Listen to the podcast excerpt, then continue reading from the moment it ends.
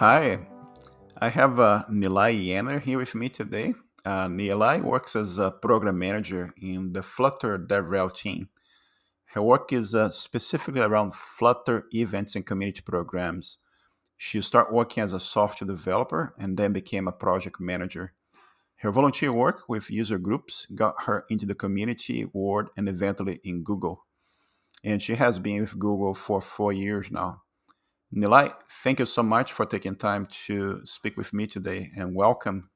Hi, of course. Thank you so much for having me.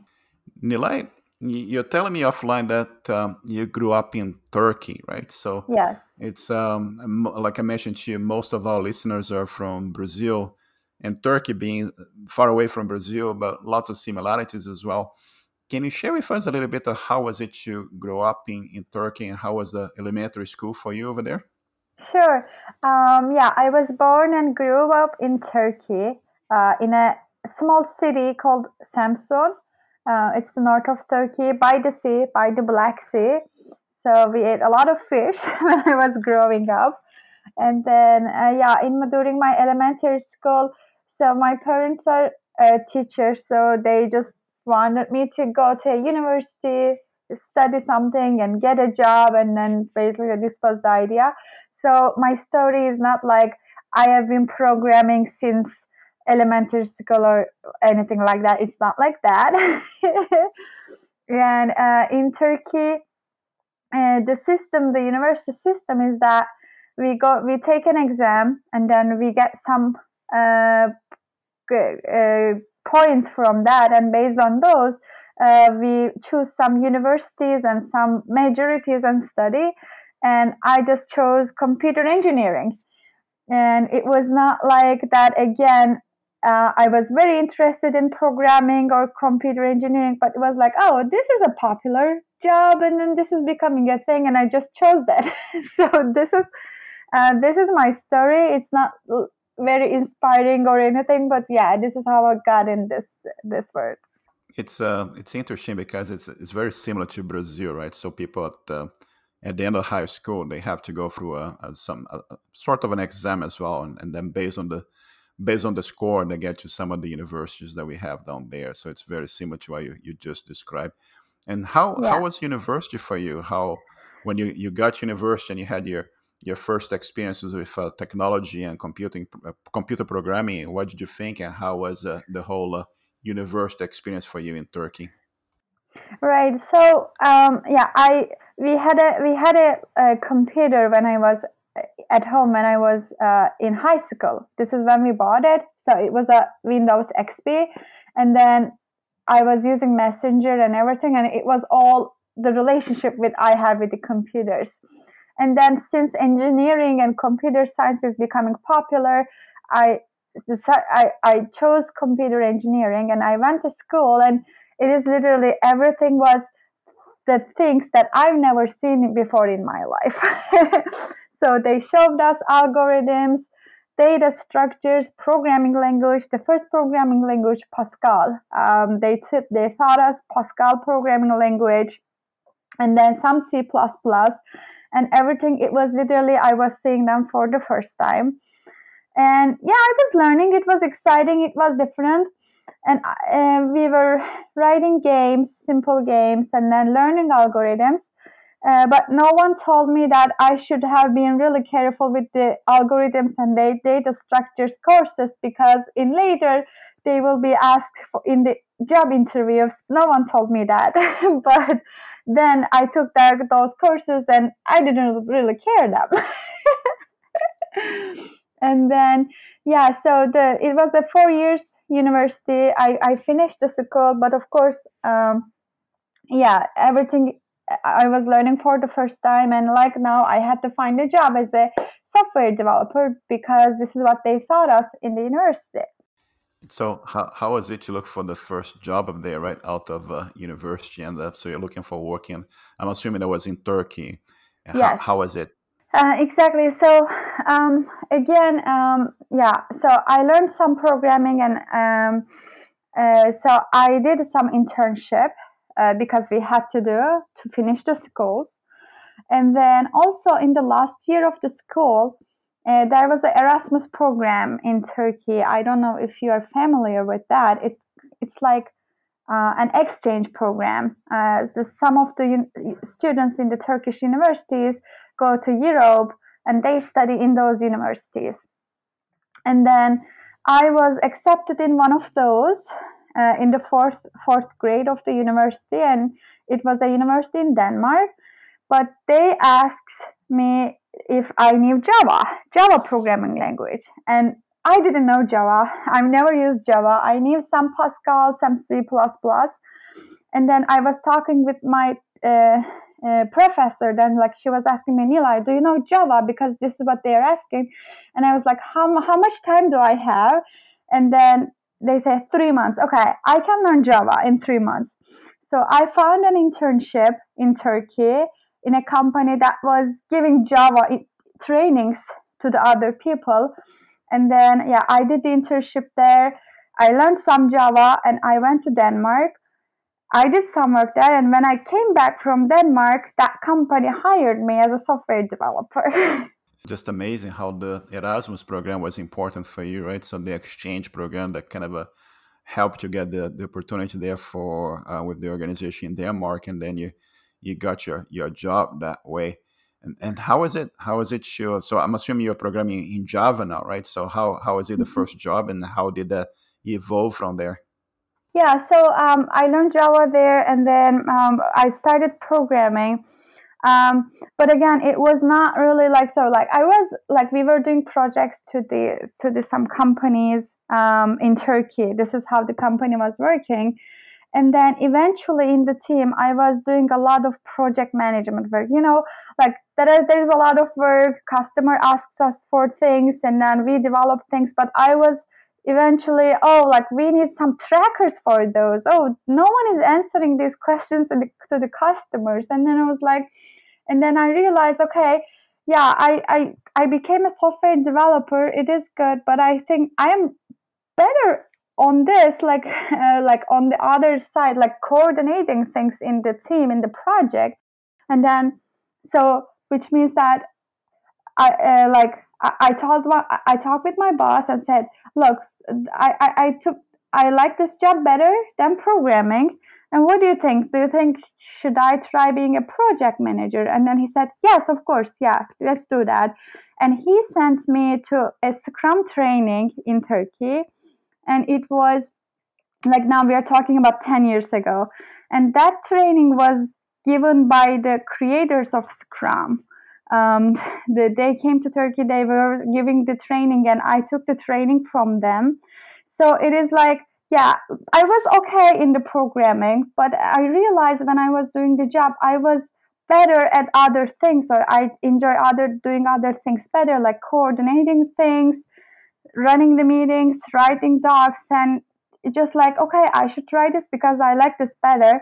And then I turned to a project manager. I, I, I started working as a project manager after that. So you're you're learning agile methodologies and Scrum, and um, then became a, a, project manager. And, and and how is it to combine your your development skills, your programming skills, with uh, the project management skills? How did that work for you at the time? I think it was uh, it helped a lot. So I'm so glad I started this journey by learning programming and getting my hands dirty with that and writing some projects, working as a developer, and then I and then I'm I did project management because it helped me a lot to understand what was going on on the projects like it was easy to talk with developers or with customers because I knew what they were saying, talking about. Um, it definitely helped me a lot. Yeah, again, I realized then that programming was not my favorite thing, but uh, it helped me a lot. That experience helped me a lot to be more successful in the next thing for me. And what about the challenge of being a project manager? Are you asking challenges? Yeah. So oh. how, how is it the day to day of uh, being a project manager and dealing with um, the, the issues and like you said, um, uh, nobody's tracking that topic and some somebody has to go to speak with the customer and, and, and deal with this and deal with that, right? Uh, it's a lot of communication skills and communication, of course, because like there is there are people asking for things. There's a team who can do things and if they can't do no one can do that job. So they should be doing so. Their life also should be easier. They have clear requirements uh, or like plans or some oh some timeline like project plans and good communication with customer. And then in the past like when without having a project manager in the team that was harder because developers were trying to do everything. But being having a project manager in the team it helped a lot for to everyone to be more productive. But of course since i'm talking about so many people to talk so many coordination so many work it requires a lot of organizational skills. And it's not really for everyone. If you don't like um, like or, organizing things or running the meetings or uh, talking with people that might not be very fun for you I, I like that but of course um, people are also like you know challenging right? So there were challenges around communications or wrong communications or talking with customers or like yeah because i learned a job while doing that and i learned from all my mistakes. And how how did the career progress from there? So now you're you're project manager you're helping uh, multiple organizations there to to move forward and how did it evolve from there? You, did you move to the US at that point in time, or did you still spend some time working within Turkey before you, you switched to the US? So that was the not last thing in my career step. So, um, so it, I was still working in the same company. Um, it, it was around like two or three years I was working in the same company. And then some people in the company, they were running some meetups, like events they were using our company's room. They were coming together. Sometimes they were doing some hackathons and, you know, some hacking some projects or technologies in the evenings. Or sometimes they were doing some talks and yeah, so um, yeah, there were some meetups happening in our company's room, and then our the developers in the company they were giving talks, or other people were coming and listening to them. I was like, what is this? Why are these people doing that? And I eventually uh, starting going to those meetups and helping them because they also needed some organizational help. And then, yeah, so they also needed some organizational help, and I started helping them.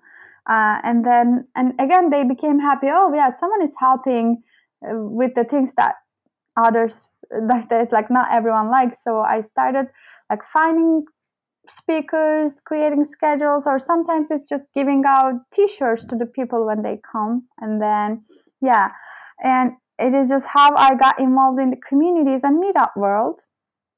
And then every month I started going to the meetups, I started helping, and then eventually they uh, accepted me as an organizer. I became the organizer in the meetup, and it was a Google developer group. So they were running uh, meetups around Google technologies and we got we were getting speakers from Google. Yeah, so um, mm, yeah, I became the organizer, and then I uh, like I helped them to run bigger events, and more companies were interested because now there were more promotions in the meetups. And then other companies were interested in coming, and Google eventually themselves found us and they said, Oh, you're running a meetup around Google technologies. We want to come there, the local Google office and then they came and they did talks. So it was a Google developer group, a meetup group around Google technologies. And then our meetups group grew so much and so many new people were coming, a lot of new developers, they were trying to learn Android then. And then uh, Google, um, we learned that Google was just uh, doing this new program, Google Developer Groups program, and they invited us to United States uh, for a summit for and for their conference for Google I/O, and it was the first time uh, I, I I went to Google in US for an event. But I was still working as a project manager in the company. This was my volunteer work, the, the time that I, like in the evenings or weekends. That's fantastic, right? So that's the that's the power of the community. That's the power of the network, right? So you're you're helping others and and uh, all of a sudden that uh, opens an opportunity for you to come still still as a visitor to to participate on the Google I/O, but such an important event, right? So How was it? How was the experience of going to the US to participate on that uh, Google I/O for the for the first time? Uh, they invited all the Google Developer Group organizers to Google for Google I/O, and it was like for the first time I was there in the Google office and before that, the, the all we see about Google offices was on the internet, right? All the awesome buildings, crazy activities, food, and all the cool engineers. And it was real. Like we were there, and it was so exciting for me. Like I was so worried. I was so afraid to speak to other people when I see them there. But yeah, it was real. So yeah, we we we were there. Uh, they talked to us. Everyone was so nice. All the Googlers. They were like you're doing awesome. You're community people. You're running a community in Istanbul. It's a place that we won't be able to go ourselves, but you're running this meetup for us. Thank you so much. So there were a lot of good things they were telling us. It was really cool. And how how was it after that? So you took part on the Google I/O. You went back to Turkey, and um, you're kind of thinking, hmm, yeah. that could be that could be interesting coming to work for Google? Is it what crossed your mind, or what crossed your mind back then no. that, that motivated you to uh, eventually make the move? Exactly. So actually, it's not like that because it is. It was just so scary for me. Like I would never ever imagine that I would, I would be able to work at Google someday. You know that all is it? I don't know what it is. Is it imposter syndrome or, yeah. So it was still a big dream for me. But anyways, eventually I I came back to Turkey. Of course, we learned a lot of awesome things, and then we started running more and more events, big events, much different things. We were running workshops to teach Android, and then there were a lot of uh, young developers. They were coming to workshops and learning Android, and it it, it it it became an amazing community in Turkey, in Istanbul, about Google technologies. And then uh, a few years later, uh, while I was while I was continuing all the doing all the meetup stuff, of course, uh, during that time I ran much bigger conferences. Now it was not just a meetup, but we ran a DevFest, and the, there was 2,500 people attended to DevFest. It was a huge conference. It became a huge conference, and then uh, a few years later, my husband got a job op- job offer from US United States. And then we decided to move to US. And I was still working in the same company that I was first joined. I first joined. And then I told them, okay, we are moving to US. That's it. And we we moved to United States. I left my job. I left Google Developer Group, all the community work, all the network. Just imagine all the network and everything. I left there and I moved to US. And it was another very scary moment for me because just imagine that all the imposter syndrome again, like what am I gonna do here, right? I never worked in US. I can't speak proper English then. And then I don't have any job experience outside of, outside of Turkey. What am I gonna do? And uh, we we moved here and then three months later my uh, so i got my work permission here. And then i contacted the people at google who were then helping us for the google developer groups and you know invited us to us those people. I said look i'm here in the us i, le- I left the gdg works in turkey. They are now all in turkey. And i'm here. I'm looking for a job. Now i have experience on project management and community I mean, I know Google wouldn't hire me, but in case you know someone is looking for a community manager or something, just be aware. I'm looking for a job. And then uh, a few days later, they called me back and they said, "Oh wait, like you you you did a lot of things in Turkey and in Istanbul, and we are looking for a community manager. And are you interested?" and that was like unbelievable. This is how I joined Google all that community work I did in Turkey, uh, like just somehow opened a new way for me in US, which I would never be able to imagine myself. Isn't that amazing? Because you know all the all the help that you're providing to others kind of returning your way, right? So you you're organizing communities, you're helping others to learn and to evolve in their careers, and all of a sudden you move to the US and here comes a, an opportunity to help you with uh, your your career path, which is absolutely fantastic. And so before we, we go into Google, and and and, and mm-hmm. you you know being a, an immigrant like a, I am an immigrant as well, right? So I moved from Brazil to Canada mm-hmm. 25 years ago almost. How was it to move from Turkey to the US? You know, it's it's how mm-hmm. the whole cultural shock, right? So uh, uh, we, we, all go through that, right? So we all have uh, similar experiences. But how how is it to you to get there and say, "Holy cow! Here's a completely different country, different uh, habits, and different language, and everything else." How did you how did you feel? Of course, it was definitely a huge move uh, because it is first first of all it is very far. Turkey and US are completely far to each other and different language, different culture. We moved here. I was going to the grocery store and I was like, like I didn't recognize some of the things there in the grocery store. I was like, what, what am I, what, what can I do with these things? Or there were like different restaurants, and uh, of course, I was missing my family and the things I left in Turkey. But also, I was excited that oh, this is Silicon Valley, right? And I'm a computer science graduate, and this is the place for me so many i was like i'm going to see so many exciting things but also this was hard and also the imposter syndrome it's real. So it was a huge thing like what am i going to do here? How am i going to find a job here? Why would people accept me here? Like all those things and they are big. Uh, it took some time to get over these things. And then you and then you got to google right? So and um, here you are working for google. How was it? How mm-hmm. was the how was the beginning? How was it joining Google? And um, starting your, your career in the organization? And, and eventually you got to uh, to work with Flutter, right? The Flutter team over there. Right. Yeah.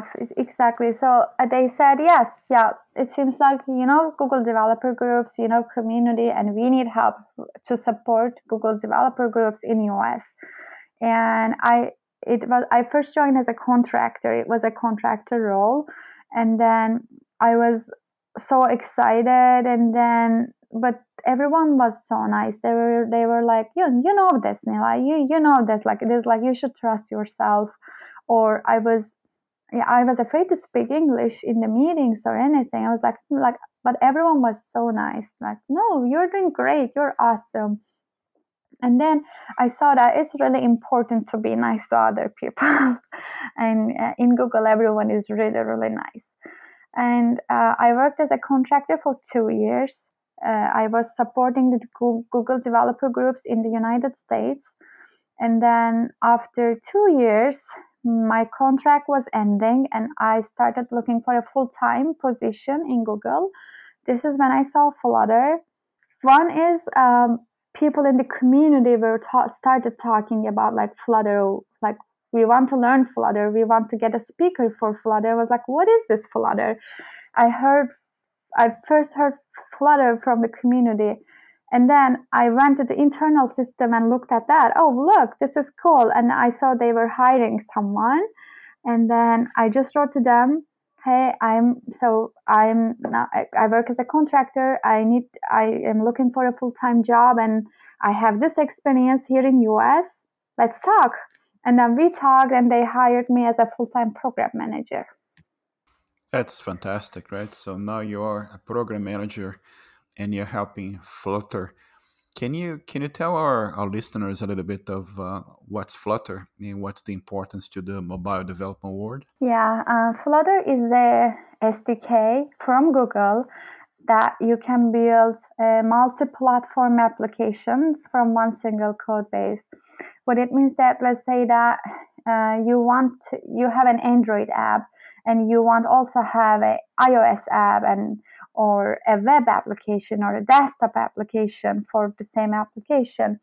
And in the like other uh, traditional native ways, you have to build each app separately, right? For iOS, you have to use Swift UI. For web, any web technologies, you have to build this web application from scratch.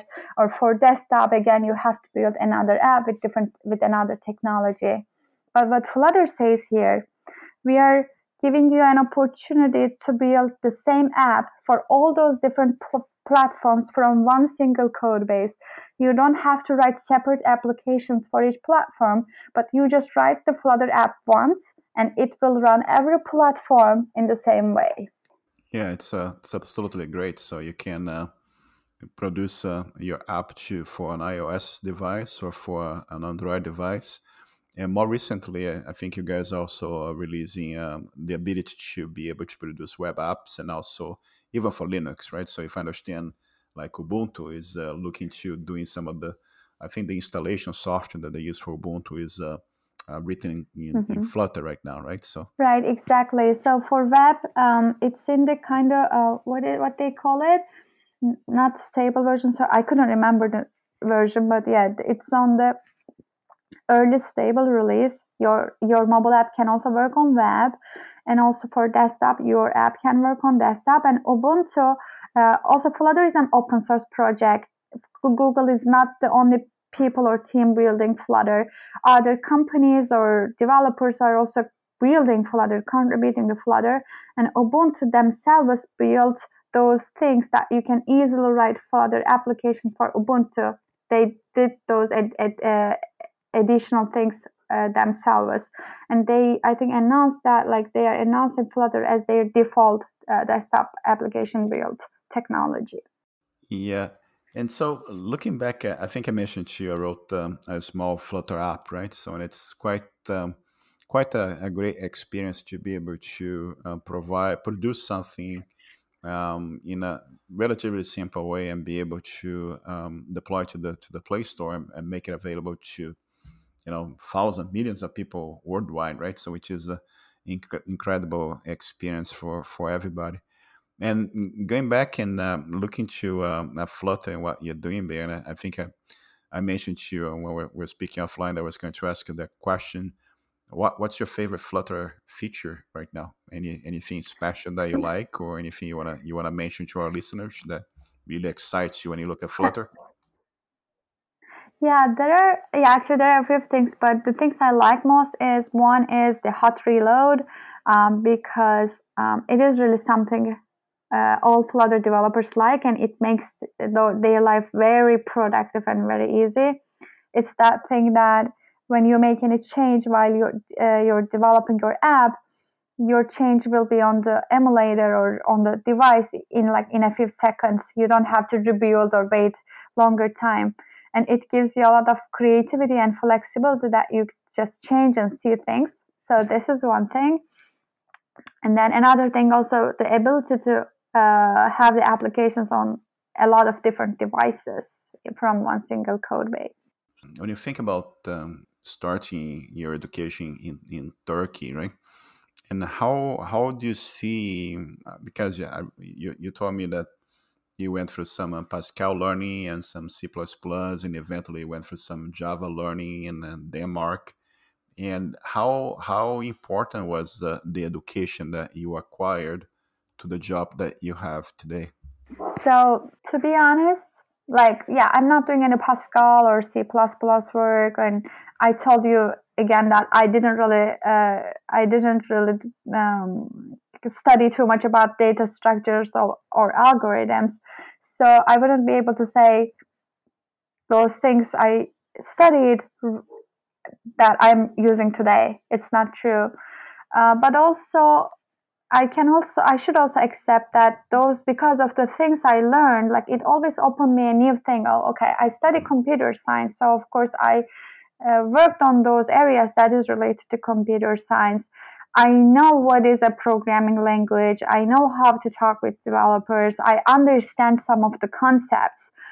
So it is kind of, yeah, I would be maybe able to learn that if I didn't go to university. It is possible but yeah they helped me to also to go to the next step yeah it was like um, um, the foundation right so even though you're not necessarily using those programming languages today there was a foundation that was uh, you were able to to get back then that that helps you in, a, in your job today and uh, can you tell us a little bit more about how is it to be a, a program manager working on the on the Flutter program? What kind of uh, activities? I think you you have a lot of involvement in the community as well. Can you can you tell us a little bit more about that? Right. So yeah, I work in the developer relations team as a program manager. And what a program manager does at Google is it is like imagine that they are like project managers, but you are responsible for the big programs. And uh, I and it can be in any project at Google. Like there can be program managers in any project or any technology. And I work in the Flutter DevRel on the community programs, which means that I am running the community programs for Flutter DevRel. And what are they? For example, we have a program called uh, Flutter GDEs, Google Developer Expert Program. And um, there are amazing GDs out there, like they are the people who are expert on Flutter and doing awesome contributions to Flutter outside of Google. And we have this program at Google, so we are able to support them and make them um, better uh, and improve themselves and also uh, improve Flutter. So this is one of the program. I think about the strategy of this program. I think about how to run this program. I think about how to grow this program so it can run. And also we have another program called Flutter Meetups program. Uh, we just hired recently another community manager, so I now manage a team, not me anymore. And so the the the, the Sarah, her name is Sarah. So Sarah is managing the Flutter Meetups program, and she is also thinking about like what how we can help the Flutter Meetups so they can um, help other people. And then yeah, these are, this is what I do in the Flutter DevRel team. I am responsible for these kind of programs and uh, also big events. Right, uh, Flutter does big annual summits uh, every year, and um, this is also uh, like in my scope, uh, we work with the team. That's great, and it's a it's a huge community, right? So there's uh, tons of people using Flutter to produce um, applications that are being used uh, everywhere, which is really fantastic to see. And uh, Nilay, looking looking back and um, think about um, the path you have taken and and think about um, uh, you know the, the Brazilian community that are, are, mainly the, the listeners over here of our podcast. And um, like I mentioned to you, there's a lot of people right now still trying to to learn and doing hello world and trying to understand okay is this thing for me? Is programming for me? Is technology not for me? Or what what do i do? How do i evolve on my on my career and and the challenge these days is there's so much information there's so many options out there that's it's a little bit of a challenge sometimes for people to figure out what path they should follow right? What would you what would you recommend to those people they are starting today? What would you say maybe explore this explore that what, what would you recommend to them? Um sure yeah.